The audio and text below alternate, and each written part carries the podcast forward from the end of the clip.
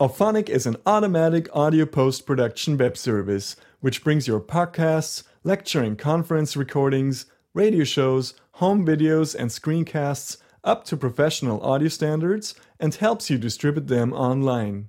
First, you upload an audio or video file to the Auphonic website, either from your local hard drive or from a remote site.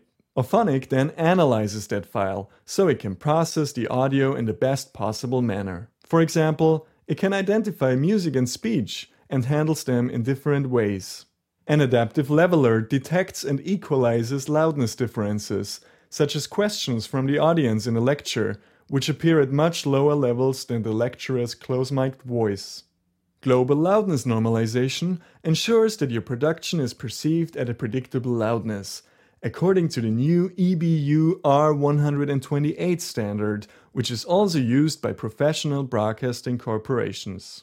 Various audio restoration algorithms remove disturbing artifacts such as clipping, background noise, or annoying hums. If the background noise changes, Auphonic adapts itself accordingly.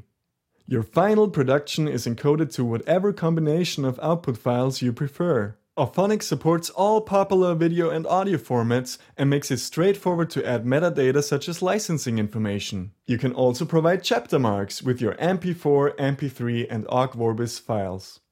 The results can be picked up from the Auphonic website. Or you can add various external services to your account, including YouTube, Dropbox, SoundCloud, and Secure FTP, so Auphonic can upload your production to these sites in a single step. So register for a free Auphonic account today to find out how it can shorten your workflow and make your production sound better.